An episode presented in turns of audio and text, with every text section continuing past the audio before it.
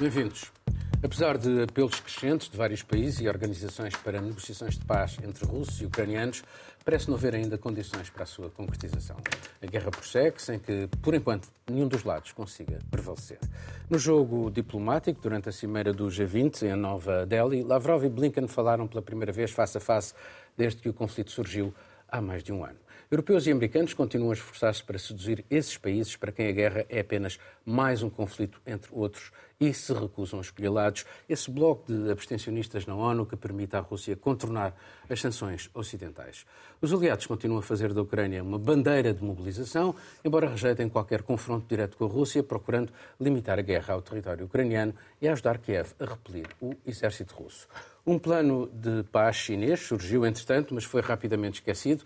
Ainda assim, é claro, na rejeição de um conflito com recurso a armas nucleares, no respeito pela soberania e integridade territorial de todos os países, pode até ser lido como uma crítica implícita a Moscou, mas Pequim também denunciou, num outro documento, as 800 bases norte-americanas em 159 eh, países e as sanções económicas, quase 4 mil eh, estabelecidas por Donald Trump, e além de denunciar também a lógica de blocos militares.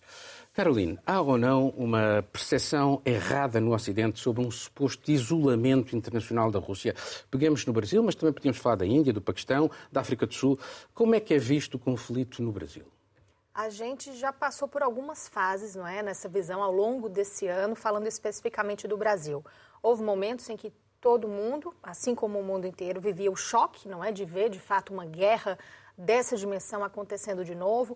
Houve momentos em que isso ficou passando completamente ao lado pelo próprio cenário, o contexto político no Brasil, que também do ano passado para cá não foi muito fácil. E o que a gente tem agora, eu acho, Paulo, é um, um primeiro ponto é, nós precisamos dizer que o presidente Lula tem sido extremamente coerente com tudo que ele diz desde muito antes, desde o início de guerra, desde quando havia as pretensões para a reeleição. Ele mantém esse discurso muito coerente até hoje, o discurso da neutralidade brasileira, Bolsonaro não é? também tinha. Exatamente. Com relação, com relação a isso, um, ele não mudou em nenhum momento. Então, agora, a percepção que a gente tem é de que, de fato, é um conflito internacional que nos afeta, até porque os, os impactos econômicos, não é? Vamos falando assim de maneira do que chega mesmo na mesa do brasileiro, estão lá, são vistos, são vistos e são falados. Mas a partir do momento em que a gente tem um presidente que passa a agir de maneira mais intensiva nesse discurso da neutralidade, de que estamos aqui para mediar, eh, vamos em busca da paz, essa é a posição do Brasil. Eu acho que as pessoas também começam a refletir mais se de fato essa guerra tem justificativa para acontecer. E aí a gente cai naquele conflito, não é? Existe um país que foi invadido, existe um país invasor. Quem é que tem razão no meio de tudo isso? O presidente Lula começou o mês de março fazendo uma videoconferência com o presidente Volodymyr Zelensky, que era algo que ele dizia há bastante tempo já que queria esse encontro, que Mas queria Lavrov mostrar... também vai lá agora. Exato, eh, exatamente. Mas ele, ele falava muito que queria ah, esse, esse encontro para mostrar que o Brasil está disposto a intermediar essa paz, a, a encabeçar esse grupo de países, não é como tu mesmo disseste aí, os abstencionistas, os neutros, a encabeçar essas ações neutras em prol do fim da guerra. Mas o que é neutro, não é? Mesmo o, o mais neutro, o campo mais neutro que se possa imaginar precisa de um primeiro passo. Não é? Alguém tem que parar de fazer alguma coisa para que esse diálogo, essa discussão de paz aconteça. E eu penso que aí é que está, de fato, o problema da situação. Quem é que vai dar o primeiro passo? Quem é que, mesmo dentro do campo da neutralidade, vai conseguir que algum dos lados ceda alguma coisa para que esse discurso comece, não Mas é? não há também, eh, não achas que pode haver também em alguns países um certo ressentimento anti-ocidental face, digamos, a dois pesos e duas medidas, no caso de Israel, por exemplo, eh, ou, ou, por exemplo, Guantánamo, a invasão do Iraque, não achas que há aqui algum ressentimento anti-ocidental? Eu, eu acho, acho que sim, até porque os Estados Unidos estão aí envolvidos em tudo isso, né? Que você estava falando agora, colocando como dois pesos e duas medidas, não é?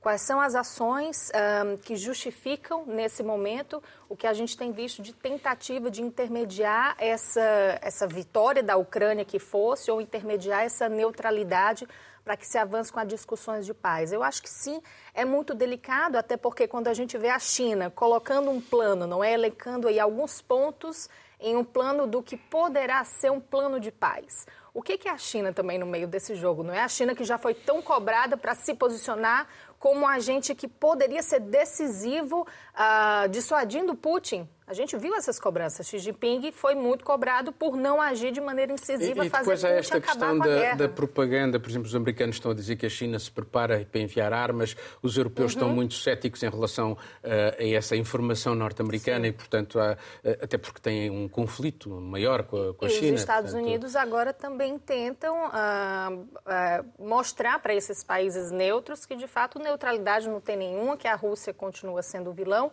A Ucrânia diz que não aceita a paz a qualquer preço. Houve agora essa, essa declaração na, na própria conferência da, conferência da ONU, agora essa semana, para o desarmamento. A representante ucraniana disse que a Ucrânia não aceita a paz a qualquer custo, não é? E qual será, qual serão, então, os custos para que se consiga algum diálogo de paz neutra que seja? Miguel, uh, Scholz uh, foi a Washington. Uh, não há sem acompanhamento de imprensa, não estão previstas conferências de imprensa, mas aquilo que se, que se indica é, é um, conversas para tentar pôr fim uh, ao conflito. Uh, até porque uh, o próximo ano vai ser um ano também de grande incerteza a, a nível da política norte-americana, vai haver eleições, não se sabe quem é que vai ganhar as presidenciais, são os republicanos, que já começam a ser muito céticos em relação à continuação do apoio à, à Ucrânia.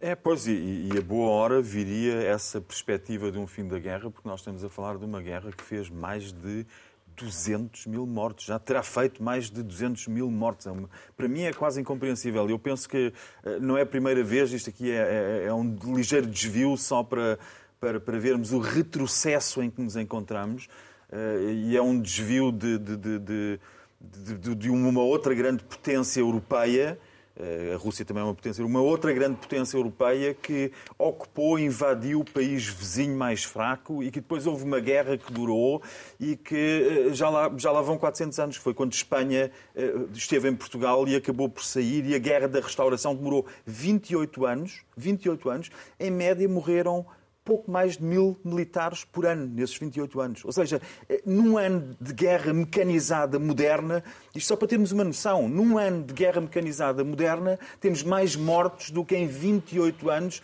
que Portugal precisou para consolidar a sua independência, quando o vizinho grande, agressor, uma grande potência mundial à época, ocupou Portugal e chegou-se a um tratado de paz, que foi o Tratado de Lisboa, em 1868, que foi um tratado negociado e que se reflete, parece que foi há muito tempo, não foi? Olha, ainda esta semana derrubaram uma árvore que estava doente na rua onde eu moro e a árvore, disse-me a funcionária da Câmara de Almada, tinha mais de 400 anos uma árvore de 400 anos. Portanto, essa árvore estava lá quando os espanhóis só invadiram Portugal, quando Portugal readquiriu a independência e os, a, a, aquilo que ficou dessa guerra da independência portuguesa, Ceuta foi entregue à Espanha nesse Tratado de Lisboa e Portugal ficou com Olivença segundo esse tratado. Portanto, a história parece que foi há muito tempo, mas o que mudou foi a brutalidade e a selvageria de 200 mil mortes em 12 meses. E isso é que é inaceitável. E se as forças aliadas de Portugal nessa guerra, que foram a França e a Inglaterra, tivessem injetado armas e mais armas e mais armas em Portugal, se calhar muitos dos portugueses não estariam aqui, os Jerónimos não existiam, estavam destruídos e o país tinha ficado arrasado. Portanto, há outras formas de lidar com guerra. E nós achamos que evoluímos muito desde o século XVIII, XVII, XVII e XVIII e não evoluímos. Pelo contrário, é um retrocesso muito grande. A culpa é das bestas, dos psicopatas que estão no poder. Putin é um deles. É um mas não é o único, não é o único. E só para acrescentar à tua lista, à tua lista dos países que, que, que, que mostram que a Rússia não está tão isolada assim, tu mencionaste os principais, mas sem sair na Europa, eu acrescento mais quatro. Áustria, Hungria, Hungria, Suíça, Turquia, ninguém isola a Rússia como a União Europeia pretende então, isolar a Rússia. Há uh, que deriva de, de quê? De propaganda? O que é que... Não, não se pode dizer propaganda porque é a nossa narrativa. E a nossa narrativa nunca é propaganda. Propaganda é sempre a narrativa do inimigo. A nossa narrativa assenta em factos incontestáveis que não podem ser postos em causa. Propaganda é o inimigo. Eh, para quem não percebe, eh, estou a ironizar. Eh, a minha cara pode estar séria demais, mas estou a ironizar.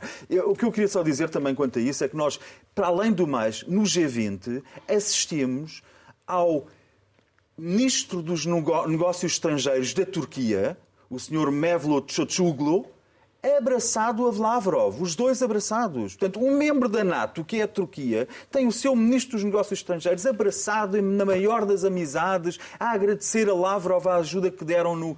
Na... Portanto, isso mostra quão enviesada está muitas vezes a nossa perspectiva desta guerra, mas, sobretudo, mostra uma coisa: que esta guerra é de uma violência extrema e que injetar mais armas vai acabar com os países, países esses que mais cedo ou mais tarde podem reconquistar a sua independência, como Portugal o fez com a Guerra da Restauração. Uh, Marcelo, a verdade é que Macron está a fazer um périplo africano, uh, Luanda, Gabão, uh, Congo.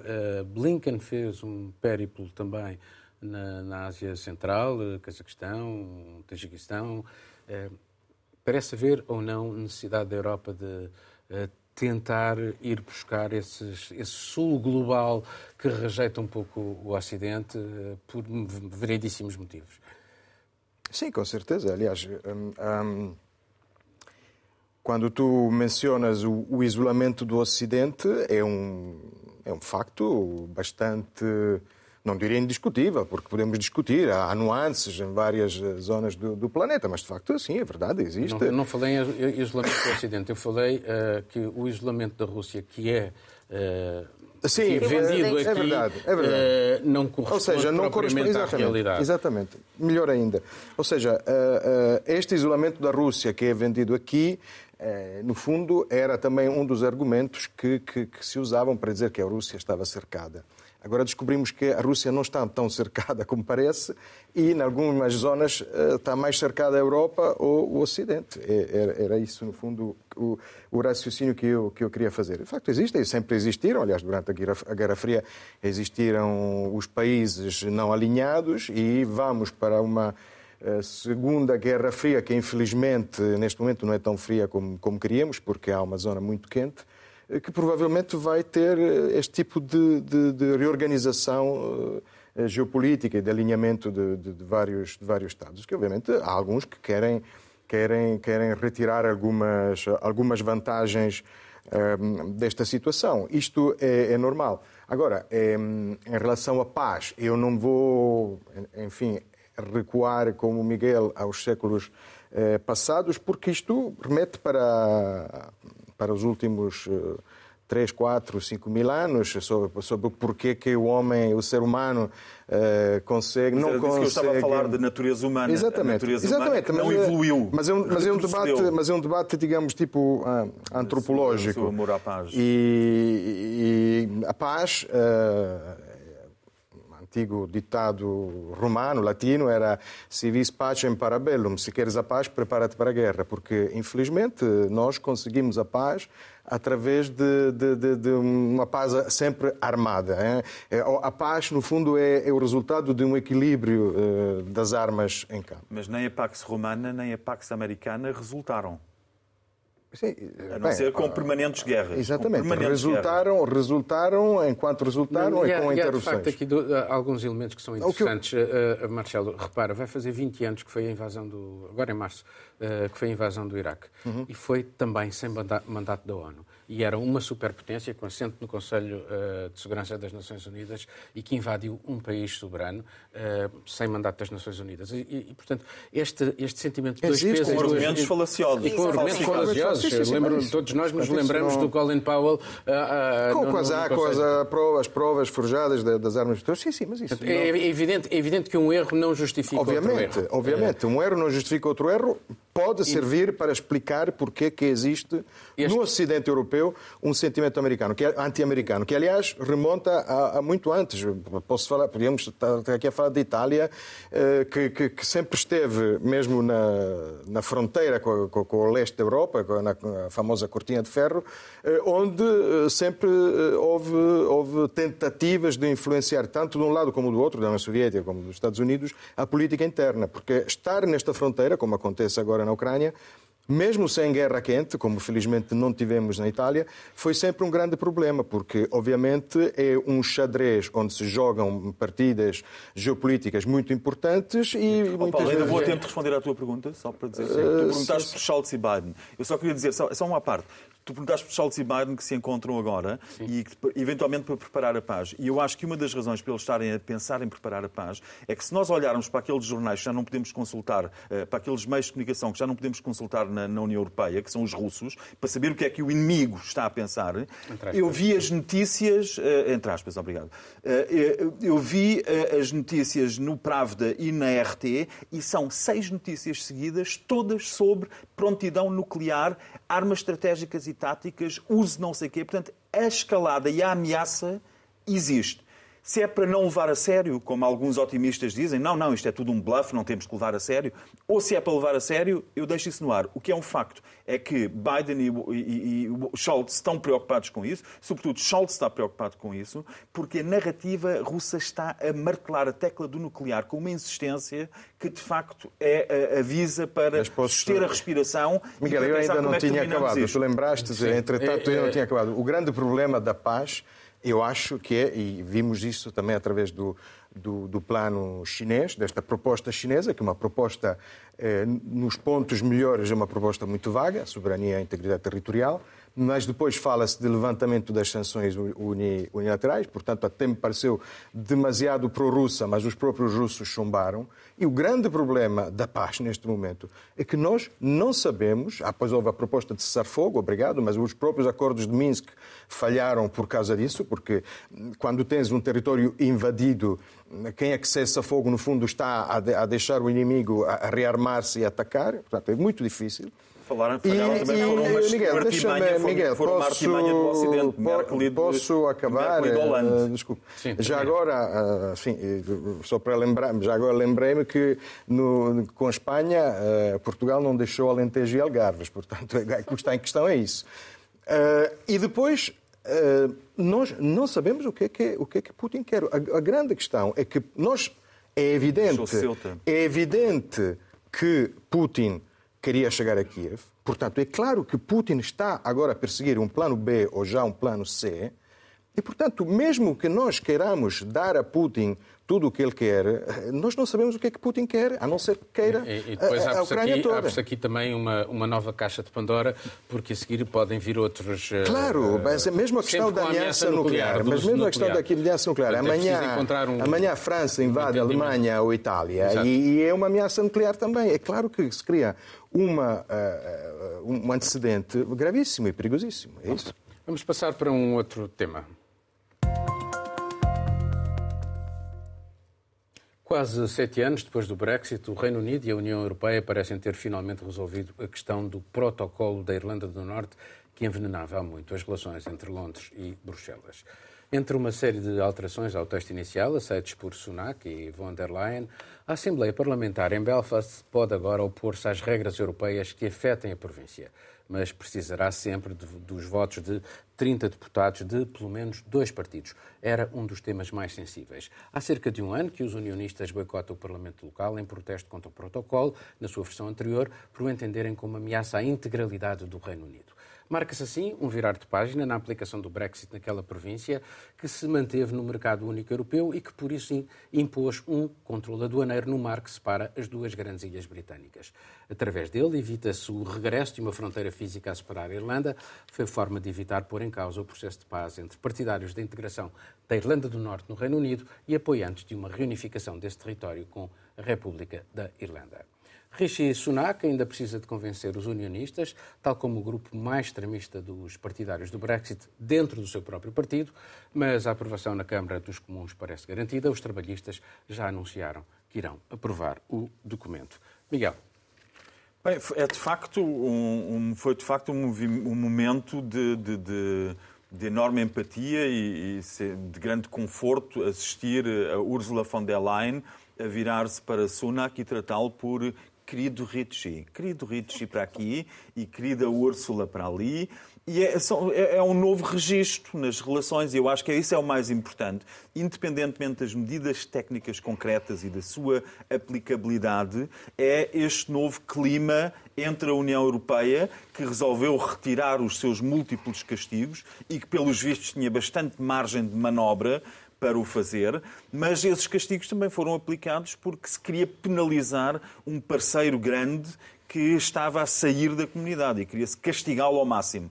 Queria-se castigá-lo também, também houve essa componente psicológica, porque o negociador do outro lado era um mentiroso compulsivo, um trapalhão, e uma pessoa com que, que não, que não agia de boa possível, fé. Achas que era possível. Uh, com, Trump, com, com, com, Boris com Johnson, Johnson, não. Com Boris Johnson. Aliás, ele já disse, já criticou este acordo. Uh, uh, com Boris Johnson este acordo não seria possível. Eu acho muito positivo. A única coisa, e vamos ver se depois na prática funciona, aquelas empresas preferenciais que vão poder atravessar o mar para a Irlanda do Norte sem estarem sujeitas à fiscalidade uh, da União Europeia, o, a possibilidade daquele mecanismo para os irlandeses, uh, se tiverem em conjunto, os irlandeses na Irlanda do Norte, se tiverem em conjunto o DUP e o, e o Sinn Féin, se cumprirem o, a ideia de governarem em conjunto, poderem sobrepor-se às... Sendo que os protestantes hoje já são minoritários na Irlanda do Norte, ele, e prova disso... Uh, o, o Foi o último o, resultado último em que o Sinn Féin, pela primeira vez, consegue a maioria, e eu penso que a tendência irá para aí. Mas o que interessa aqui é que este acordo surgiu, há uma nova, há uma nova forma de, relacionamento entre o Reino Unido e a União Europeia. O que é menos eh, simpático é que este, eh, eh, esta aproximação se deva quase única e exclusivamente, por um lado, à guerra, sobretudo à guerra e também aos efeitos nefastos que o Brexit faz sentir no Reino Unido e para também Sunak poder dizer que quando as coisas faltam, faltam alimentos nos supermercados no Reino Unido, há problemas de abastecimento, há continua a haver inúmeros problemas que são consequência do Brexit e Sunak tem que marcar um ponto político para dizer que ele ele tem que poder sacudir a água de Johnson do capote e dizer eu fiz os possíveis para normalizar tudo, o resto foi a vossa decisão, vossa, dos eleitores que votaram por sair do, da União Europeia. É curioso porque, de facto, Marcelo, eh, as últimas sondagens já indicam que uma grande maioria, uma grande não, mas uma maioria já eh, de britânicos eh, já lamenta ter saído da União Europeia.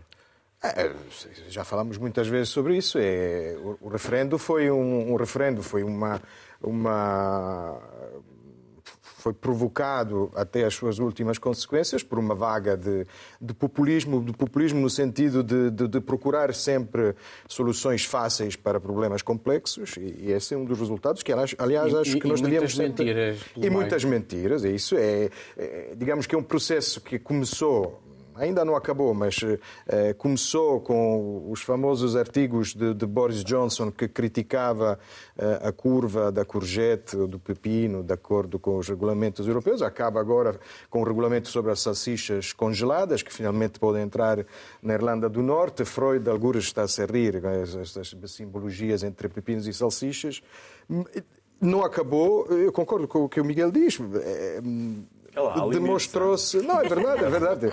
É, é verdade. É, é, demonstrou-se que existia uma margem para, para negociar. É, a própria União Europeia provavelmente procurava outro interlocutor para, para ceder. Um, a própria situação na Ucrânia acho que ajuda a, a não ter um sim, inimigo neste momento temos, a oeste. sim, é, há aqui uma, alguma coesão exatamente, diplomática exatamente. e militar relativa que tem a ver com a, com exatamente. Com a e, e, depois é, é, o, o, partido Rishi Sunak precisa de subir outra vez nas sondagens e, portanto, voltar a ter uma cadeia de abastecimento nos supermercados. Este resultado seria ótimo, até porque precisa de desbloquear o impasse e, político e, da Irlanda do Norte. Achas, e achas que uh, os unionistas uh, conseguem aceitar e engolir esta pílula? Esta é, esta é a grande. Esta é a Johnson grande, já está a estica-salos é... para, para não fazerem. Exatamente. Eu acho que é Johnson incrível já... a desfaçatez de Boris Johnson. Exatamente, porque, porque é, é a profissão dele, é, é um pirata é, da política, brilhante, inteligente, mas é, totalmente sem escrúpulos. sem escrúpulos. e muito difícil de, de, confiar. É por isso também que, que, que este tipo de acordo chega a em, a Windsor, não é? chama-se enquadramento do Windsor, uh, com outro líder britânico e não com, com Boris Johnson, é também por causa disso. E o que é que achaste de, de, de, do, do rei ter recebido von der Leyen? É, é, é, uma atividade política, uma atitude política do rei, é, também muito... no sentido de endossar esta, esta reaproximação à Europa? Foi muito criticado. Sim, eu, eu acho que sim. Obviamente, ali o problema é um problema formal. Se o rei eh, inglês pode ter este tipo de, de, de, de ativismo, entre aspas, mas é uma Sua mãe não tinha. Na política, na política britânica, que a mãe, durante longas décadas, não teve. Eu acho que os é... presidentes da Comissão Europeia deviam evitar certas companhias. Quanto a mim, e, bem, não sei, se calhar é também uma questão de presidentes da Comissão, mas, mas é claro que, sim, foi, foi, muito, foi muito criticado, porque, porque, mais uma vez, pode ser um, um precedente, não é, que, um antecedente que, que que abre para cenários de uma monarquia, por um lado, muito mais fraca, porque sabemos que no Commonwealth tem muitos problemas em ser aceite como, como novo monarca de, de, de grande comunidade britânica, mas, por, por outro lado, mais mais ativista, mais, mais interveniente na política britânica. Só mais uma coisinha, uh, parece, parece que a Escócia está a gostar deste, uh, deste acordo, ou seja, poderá ser, poderá abrir, mais uma vez, para um cenário em que a Escócia também regresse de alguma forma para o mercado único, dado que, pelos vistos, não pode exigir eh, um novo referendo para a independência. Uhum. Eu acho que foi um momento positivo, assim como, como disse o Miguel. Foi, foi engraçado, foi festivo. E não deixa de ser positivo, não é assim? Eu acho que toda, toda vida que você consegue avançar de alguma forma em algum tipo de acordo, eu, eu entendo que seja positivo, por mais que ainda precise se ver na prática como é que isso vai funcionar. Agora, o Marcelo falou da, da reação do Boris Johnson, né? E foi muito, foi muito claro. Ele disse que isso não significa que o Reino Unido está retomando o controle de Exatamente. nada e que o Brexit não vale de nada se de fato as coisas não forem feitas de uma forma diferente, não Mas é? foi ele que assinou o protocolo, que eu, eu, acho, eu acho extraordinário. Como Mas é que ele pode dizer uma coisa dessas? Ele assinou o protocolo e, e pôs em causa e, o protocolo a seguir. E questionou. Então, bom, eu acho que. É, que prova a, é a coerência, a coerência É uma figura completamente fora do, do eixo, assim. É, enfim, é, é, uma figura. É uma figura. Acho que isso, acho que isso resume bem. E também acho, também, como o Miguel e, e o Paulo já disseram, que se fosse ainda com Boris Johnson, não ia nada para frente. Pelo contrário, eu acho que o cenário para o Reino Unido seria muito drástico se não houvesse agora um primeiro-ministro que, como a gente viu, uh, leu de alguma forma o cenário, não é? Ele quer uh, aumentar a popularidade do partido, ele quer que as pessoas vejam que, de fato, há uma mudança, quer que isso seja colocado de forma positiva. O Marcelo falou aí nos, nos pepinos, por acaso hoje eu vim ouvindo um, um podcast, não sei se da Deutsche Welle, na Seção Brasil, claro, falando que as pessoas agora, nas grandes redes de supermercado, só podem sair com três pepinos dado já o racionamento, não é? O que está acontecendo é muito sério. Então, assim, o Reino Unido passa por uma grande crise que afeta as pessoas, afeta a saúde. Eu não esqueço nunca do dia, ano passado, que o Serviço Nacional de Saúde alertou para as condições de saúde que iriam piorar muito por causa da pobreza. São piores na Irlanda do Norte. E se a gente olha, quando eu acho incrível você olhar para, nossa, o Reino Unido, a Inglaterra, o rei, aquela pompa e circunstância, aquela riqueza e encontrar um cenário em que o sistema de saúde alerta para os riscos que a pobreza vem trazendo, eu acho isso impactante. Não sei se é porque eu estou vindo aí de um outro cenário em que a gente tem a mania de olhar para esses países mais superiores com um grande glamour e uma grande pompa realmente, mas eu fiquei impressionada quando eu vi esse alerta. Então, acho que ele está num momento muito Países positivo. superiores falas por ti, Sim, por favor. ok. Então, falando do, da imagem que a gente, Vocês mantêm que a gente consegue, não, mas era claro, assim, era claro que... Acho que dá para entender Quem o que estou querendo dizer. pepinos num frasco em forma mas de pickles... só para lembrar, Paulo, um, os acordos da Sexta-feira Santa vão fazer 25 anos agora em abril também, Desde não abril. é? Então, acho que também uh, o ensejo de se manter as coisas controladas, no sentido de evitar conflitos físicos, retomar aquelas conversas que existiam até o ano passado, os protestos no, nos portos contra a, as questões aduaneiras, as fronteiras. Então, acho que acalmar também nesse momento, dizer que está tudo em paz, é importante. Vamos passar para o último tema.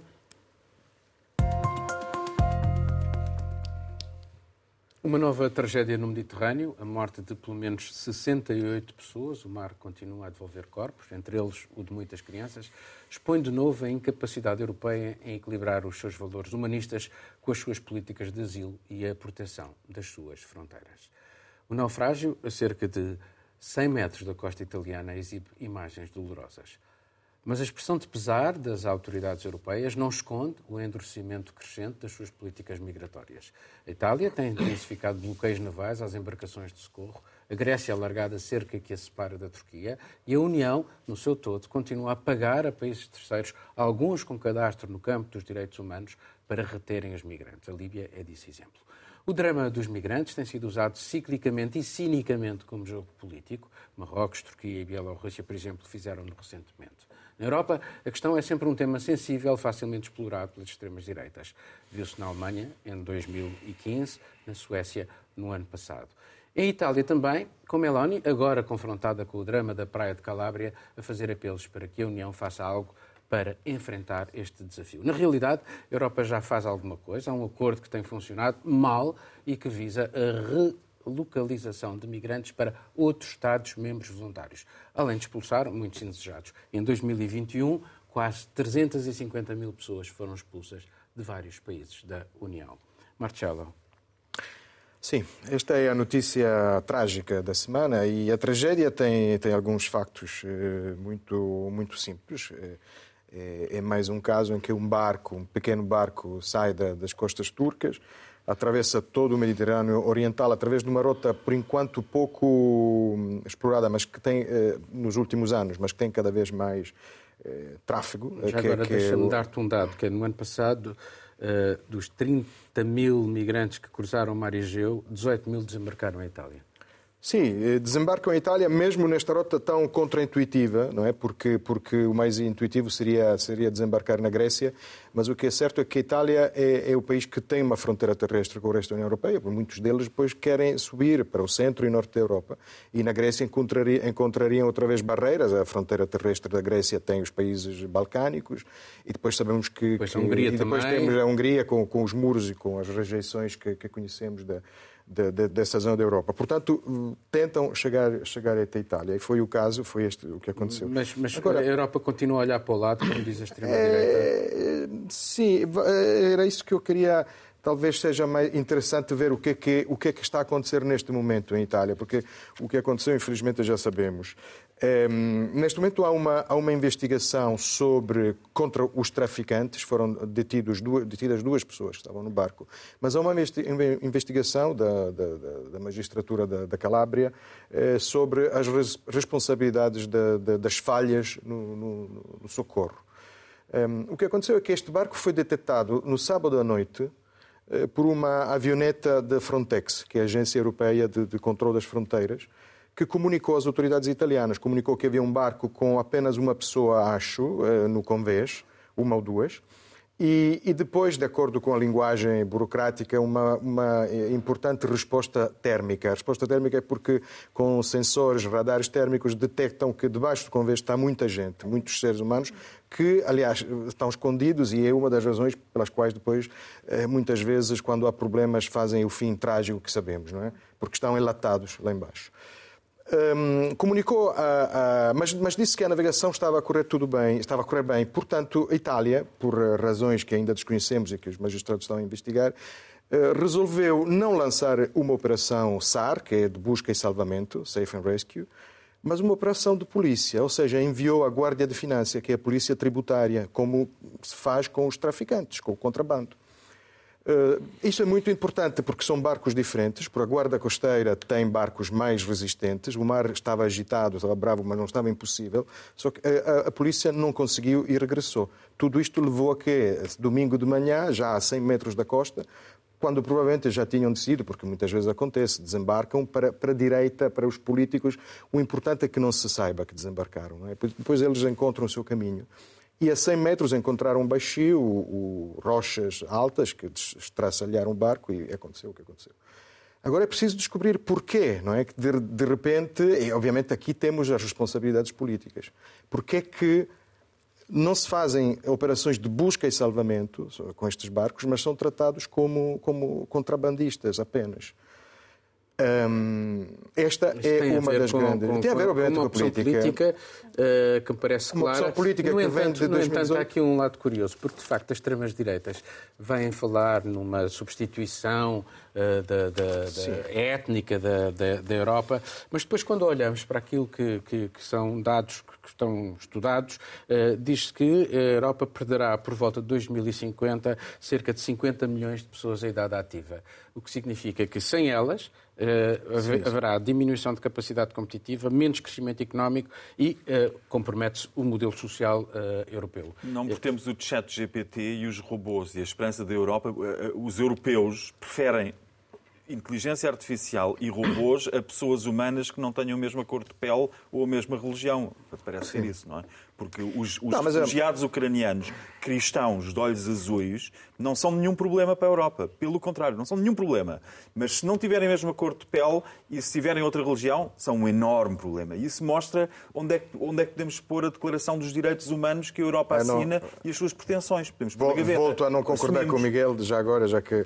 Não, volto a não concordar. Continuo a achar inoportuno este tipo de abordagem, porque Uh, podemos e não temos tempo, não temos tempo, mas podíamos falar uh, sobre há sempre ideologias que orientam uma determinada, determinada política de acolhimento ou não acolhimento justas ou injustas, eh, mas também quando Angela Merkel abriu os sírios, ninguém disse, ah, mas os que vêm do Sahel. Eh, agora, sobre a Ucrânia, neste não momento, disse, não, não, me parece... Não dizia outra coisa. Não me parece... E, é aliás, a própria, a própria notícia... Digamos que existe neste momento... Podemos dizer que existe neste momento uma hipocrisia da direita, que chora em Bucha, como Giorgia Meloni fez na sua recente viagem a Kiev, chora em Bucha as vítimas uh, ucranianas e não chora, nem sequer foi uh, a Calábria. E depois temos e, de, é só a direita, e depois temos e depois temos uma é exatamente, mas depois temos uma Aliás, a, a, uma hipocrisia dizer, progressista que chora na Calábria. Sobre a Itália, eh, em 2013 na Sicília houve de facto uma tragédia monumental eh, e depois as políticas a seguir, no ano seguinte, pior... foram de grande solidariedade e a seguir foi a própria esquerda italiana que começou a fazer... Mas era o que estou a dizer, é que, é que há, uma, há uma viragem na, na política de porque é que não foi usada a guarda costeira. Há uma entrevista muito interessante a um ex-porta-voz da guarda costeira italiana que dizia até, até 2018 nós fazíamos uma política de salvação de, de, de náufragos que acabou em 2018, mas acabou ainda antes com um ministro da administração interna, que era do governo de esquerda, aliás, no governo de Paulo Gentiloni. De repente foram eh, considerados contrabandistas também as ONGs, porque é interessante dizer, e acabo, que neste momento esta guerra às ONGs fez com que as ONGs desapareceram do, do Mediterrâneo. Só há uma neste momento, a Joe Behrens, da Médico, Médicos Sem Fronteiras, que quinta-feira entrou pela primeira vez, foi aplicado o novo regulamento aprovado pelo governo Meloni e foi arrestada. O barco estava em Ancona, arrestado. Por quê? Porque a polícia quer a caixa negra dos barcos para vigiar sobre as ONGs porque as considera traficantes. Vamos, vamos uh, avançar, mas Miguel, eu, eu, nós aqui falámos uh, no final de 2021 num estudo internacional que dava conta que a metade mais pobre da humanidade vive com 2.800 euros por ano por ano. Uh, neste mundo tão desigual, e falámos no, no, ressentimento dos outros países relativamente ao Ocidente, à, forma, à falta de solidariedade, como é evitar, então, perante este uh, mundo tão desigual, que muitos, muitíssimos, não procurem outras formas de sobrevivência? É, e ainda mais tendo em conta que nós temos as previsões de África, os países africanos, duplicarem a sua população quase duplicarem a sua população até 2050. Nós não estamos a falar do, do, do, do, próximo século, estamos a falar deste século. Este século, a população em África vai duplicar, e nós sabemos como é que é a pressão neste momento, e como é que é a situação em, na maioria dos países uh, africanos neste momento, e ao mesmo tempo, dentro da União Europeia, temos um decréscimo muito acentuado da população uh, europeia a começar por Portugal, que é um dos casos onde, uh, onde o envelhecimento e a perda de população é mais acentuada. E a questão é como é que se vai compensar isto? Como é que se vai compensar isto? Vai-se compensar, como muitos estão a dizer, eh, venham uh, uh, tornar-se-á a Ucrânia uma terra queimada a longo prazo e nós recebemos ucranianos e vamos com eles repovoar a Europa? Vai-se dar. há uma ameaça, como dizem os Orban, as Melonias, as Le Pen, os Vox, há uma ameaça de uma substituição dos europeus caucasianos por outras etnias? eu, eu acho que é ou fechamos a Europa com, com, com muros como, com os quais nem Trump sonha, nem Trump sonha porque têm que ser maiores e mais altos e mais fortes. Fechamos a Europa e vamos compensar a, a, a diminuição da população com inteligência artificial para substituir mão de obra eh, mais intelectual e com robôs que já existem para tratar dos velhos, que vamos ter todos nós, nos anos 50, eh, eh, para tratarem de nós, ou vamos abrir as fronteiras para virem pessoas que são aquelas pessoas que começaram historicamente povoar a Europa, que viemos todos da África. E essa, essa incapacidade de termos uma abertura e, de facto, uma tolerância real em relação a outros seres humanos, mas que depois levantamos as declarações universais dos direitos humanos, que todos os seres humanos são iguais, mas na prática, todos os dias, e ao contrário, discordo do Marcelo que seja só a direita. Não, é a direita, é o centro e é não, cada vez mais a esquerda. Coisa, mas não, eu queria agora deixem a, a Caroline, que é para podermos ainda... Eu preferia-me à esquerda Pronto, que... eu, bom, lamento, não é? Que não vai aos minutos de silêncio lamentar a situação e os dados mostram que vem aumentando, não é? Então, nesse começo de, de 2023, a gente já tem números de chegadas de desembarques na Itália, por exemplo, que já se equiparam a números de anos atrás, quando historicamente houve uma, uma migração maior, uma tentativa de, de vir para a Europa maior. Então, um, ou seja, as pessoas estão vindo, as pessoas encontram forma de vir. Se vão ser nos barcos dos traficantes ou se cada um vai arranjar o seu meio próprio, eles vão arranjar. E aí acho que a Meloni falou também que, claro, além dessa questão do tráfico, precisava muito olhar também para a questão de evitar as partidas, ou seja, evitar que as pessoas saiam. Como é que se controla isso? Não é que tipo de acordo tem que ser feito, que tipo de incentivo, ajuda humanitária, não sei, a União Europeia teria que mandar para um país. Ajuda ao desenvolvimento. Exatamente. E aí a gente olha para o, o, o cenário. foi um outsourcing à Turquia que.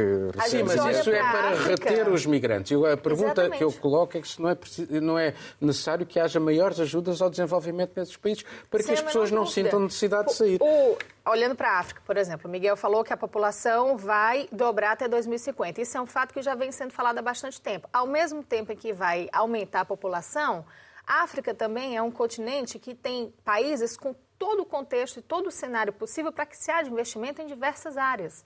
Eu tive a chance de conhecer um tempo atrás, por conta de um trabalho, projetos em alguns países, Gana, por exemplo, que está numa costa até próxima do Brasil, tem espaço para desenvolvimento de indústria em diversos sentidos. Então, lá também está o futuro. Muito, a gente tem ouvido falar muito também dessa reaproximação agora do Brasil com algumas políticas né, voltadas para a África. Por isso porque, bom, enfim, Lula enxerga a África de outra forma do que o governo de Bolsonaro enxergava, mas é também um, local em que há oportunidades, em que, havendo fomento de desenvolvimento, consegue-se talvez melhorar as condições e as pessoas podem decidir não ir. Vamos tentar ficar aqui na nossa, no nosso país e ver quais são as condições que há de fato para que nós permaneçamos nesse local. Essa esperança. Vamos uh, passar para a fase final. Ora bem, uh, que outros temas é que uh, vocês uh, pretendem destacar? Vou começar por ti, Miguel. Bem, muito rapidamente, Bola Tinubu, o novo presidente da Nigéria, que é do mesmo partido do anterior presidente, num país, e tem a ver com o que acabámos de conversar, num país que tem 220 milhões de habitantes, que irá ter meio, meio milhão, irá ter 500 milhões de habitantes muito em breve, onde a densidade populacional neste momento na Nigéria já é o dobro daquela que temos em Portugal. Mesmo vindo, olhando para a área do país, que é tipo nove vezes a área de Portugal. E é um país 20, riquíssimo, com potencial. Riquíssimo, mas tem 20 vezes, portanto, mas já há uma enorme concentração populacional e é uma bomba demográfica a explodir que elege como presidente um homem de 70 anos, corrupto, um dos políticos e dos homens mais ricos da Nigéria, e com uma eleição que é contestada até pelo seu antecessor e Peter Obi, que era o jovem pela primeira vez. Estas foram as maiores eleições que alguma vez houve em África. As maiores eleições em número de população que votou. É o país com mais população em África. Lagos, que é a área metropolitana de, Lagos, que não é capital, mas que é a principal, tem 23 milhões. Portanto, nós estamos a, a, com uma bomba demográfica ao lado da Europa e não estamos minimamente a investir, nem sequer falaríamos sobre a Nigéria se não tivéssemos esta oportunidade aqui no Mundo Sem Muros. Carolina. Eu vou destacar já faz alguns dias, mas acho que é muito importante as chuvas que nós vimos no Brasil, no litoral de São Paulo, né, que afetaram principalmente a, a cidade de São Sebastião. 64 mortos e um cenário de fato desolador, não é? E aí destaco esse fato porque a gente pode olhar para isso. Foi a maior chuva registrada na história do Brasil em 24 horas. Então a gente tem que fazer essa reflexão também sobre o que está acontecendo com relação ao mundo, as alterações climáticas e os impactos disso nas pessoas. Mas também ah, olho para isso por um lado político, porque é mais uma situação em que as pessoas ficam à mercê dos políticos e o cenário no Brasil nesse momento ainda não se aquietou. Então, a desinformação que surgiu daí por conta de comparar auxílios que foram liberados pelo governo Lula, o que foi feito por Bolsonaro em um caso semelhante em Minas Gerais dois anos atrás, gerou confusão, gerou desinformação e as pessoas que de fato precisam de uma atenção nesse momento ficam lá na desesperança e à mercê de quem está liderando todas essas políticas. Marcelo. Sim, esta semana houve manifestações ambientalistas na Noruega. Eh, até Greta Thunberg se juntou aos, aos protestos. Sim, mas olha, eu, eu, eu, as imagens que eu pus foram aquelas que tu escolheste, que eram os protestos em Israel. Ah, não, eu por acaso. É, foi foi a, a, Catarina. Mas podemos falar dos projetos em Israel. Greta podemos... Thunberg camuflado, nunca se sabe. Podemos não, falar? Sim, porque. Uh, não, não, não vou responder eu, é mais Noruega, não. É, mas é, é, sim, os protestos em Israel é mais um exemplo da, da situação da, trágica que, que vivemos, de, de, vinganças de colonos contra palestinianos radicais que não reconhecem a autoridade palestiniana e, e, e vice-versa, e com e declarações inflamáveis de, de, de, ministros da extrema-direita que uh, atiram gasolina para, esta, para este fogo. Uh, uh, já agora, se a Catarina tivesse vindo, teria escolhido, de facto, a Greta Thunberg okay. e o protesto na Noruega contra... E ele não está porque foi cobrir um protesto Exato, ambiental, foi não é? Então? cobrir um protesto ambiental. E assim se fez mais este Mundo Sem Muros. Tenham um bom fim de semana.